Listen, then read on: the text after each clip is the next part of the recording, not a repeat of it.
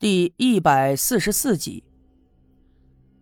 这两天赵村长的腰好了很多，所以中午的时候，他来到了村部，用大喇叭通知大家，下午呀，每天派一个代表到村部里来开会，当然是要选举妇女主任的事儿。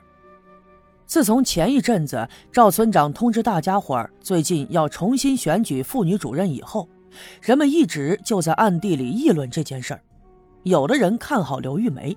毕竟，他男人刘耀宗是村里唯一的电工，那么好歹也算个村干部，肥水不流外人田嘛。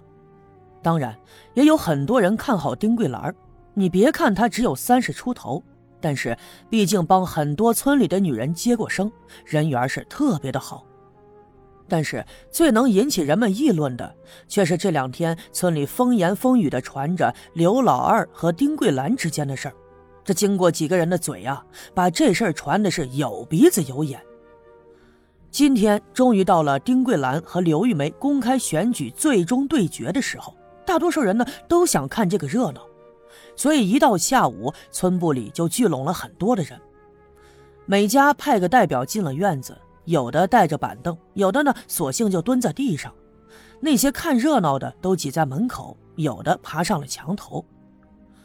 刘耀宗两口子早早就来了，他们忙前忙后的张罗着，在村长办公室的门口摆上了一张桌子，又不知道在哪儿弄了一张大红的绸缎铺在了上面，还摆上了茶碗茶杯，还像模像样的拿过来两本书落在上面。他们脸上带着得意的笑容，就好像这次选举他们已经是胜券在握一样。过了好一会儿。赵村长来到了桌子跟前，抬头看了看院子里，又看了看一旁点头哈腰的刘耀宗和他的媳妇刘玉梅，转过脸就问身边的老郑：“这丁桂兰咋没来呀？”自从那一天从丁桂兰家里离开以后，刘老二就一直躺在家里养腰上的伤。其实啊，那次摔的并不是特别的严重，但是肌肉拉伤了，需要躺在家里休息几天。所以，小分队上上下下的事就临时的由老郑作为管理。听赵村长这么一问，老郑也觉得纳闷按理说，今天是选举妇女主任的大日子，丁桂兰不可能缺席的。于是他转过脸，冲身旁的一个小分队员说：“哎，你过去看看，看看丁桂兰咋还没来呀？”小分队员答应了一声，转身刚要走，却被赵村长拦住，对老郑说：“哎。”还是你亲自去一趟，就你自己去啊，谁也别带。老郑答应了一声，迈步就走，离开了村部的院子，去找丁桂兰了。而刘玉梅站在一旁，则小声的嘀咕：“切，可能是没脸来了吧。”他虽然是在假装的自言自语，但是却掩饰不住他内心的得意。赵村长歪着头看了他一眼，也并没有搭理他。我们再说，老郑离开村部的院子，直奔丁桂兰的家。刚到他家院门口，就看见丁桂兰啊，就在院子里洗衣服。他的面前放了一个大号的洗衣盆，这里边满满登登的泡了一下子衣服。他坐在一个小木板凳上，腰上扎着围裙，正低着头一下一下的揉搓着。即便是听到老郑进院的脚步声，他也并没有抬头。哎呀，桂兰姐啊，你咋还有心思在家洗衣服呢？村长大喇叭不是喊了吗？今儿下午村部开会选妇女主任呢，这别人不去不行，你咋能迟到呢？哎呀，快别洗了，别洗了啊！擦擦手，赶紧跟我走。看来丁桂兰已经洗了好一阵子的衣服了，因为她的额头上已经渗出了细密的汗珠。她伸手理了理挡在脸前的那缕头发，头也不抬的对老郑说。我不去了，不当什么妇女主任了，这差事啊，就让给刘玉梅吧。其实老郑也听说了这两天发生的事儿，他是刘老二的得力助手，跟刘老二相处了这么多年，那自然相信刘老二的为人，所以他也坚信这刘老二和丁桂兰之间不会发生这样苟且的事儿。于是他蹲下身子，凑到了丁桂兰的跟前，对他说道：“嗨，桂兰姐。”这两天的事儿啊，我都听说了。你呀，别往心里去。咱村里那些妇女们爱扯那老婆舌，这你知道，他们都是瞎传的啊。等过了劲儿了，也就消停了。丁桂兰仍旧是一下一下的搓着衣服，衣服和搓衣板摩擦，发出了咔咔的声响。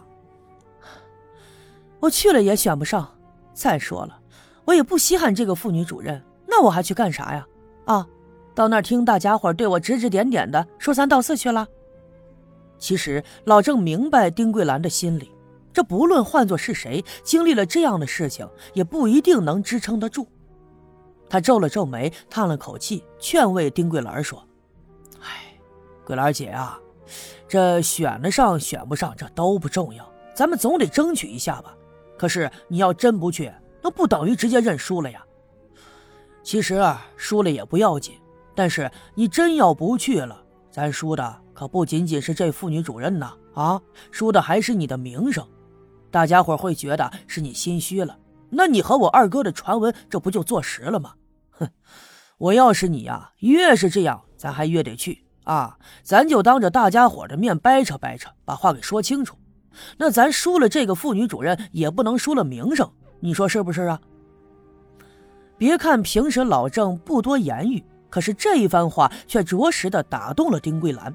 她停下手，犹豫了一会儿，这才慢慢的抬起头，看了看眼前的老郑。老二的腰咋样了？哦，听说呀，好了不少了，这还在家养着呢，估计再躺个几天就好了。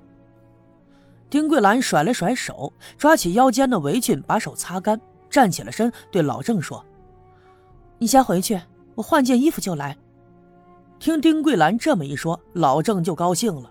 不过呀，他还是不放心，便对丁桂兰说：“哎，桂兰姐，我在大门口等你啊，你换好了衣服，咱俩一起去。”此刻的村部里十分的热闹，人们三三两两的窃窃私语，都议论着丁桂兰和刘老二的事儿。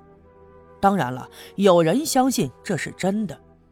丁桂兰和刘老二一家平时呢就走得特别的近，虽然说丁桂兰比刘老二大上好几岁，但那完全不是什么问题啊。一个是村里有名的接生婆，好几个难产的妇女在她手里都捡回了条命。那么，一个是刘家镇治安小分队的队长。其实啊，不管怎么说，人们更愿意相信他们俩是完全有可能搞在一块儿的。但是呢，也有一些人并不相信这是真的。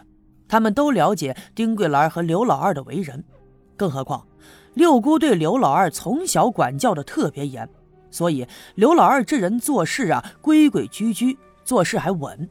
就算他有这份心思，那也会找一个门当户对的闺女，而不会去找一个刚死了男人没几天的丁桂兰。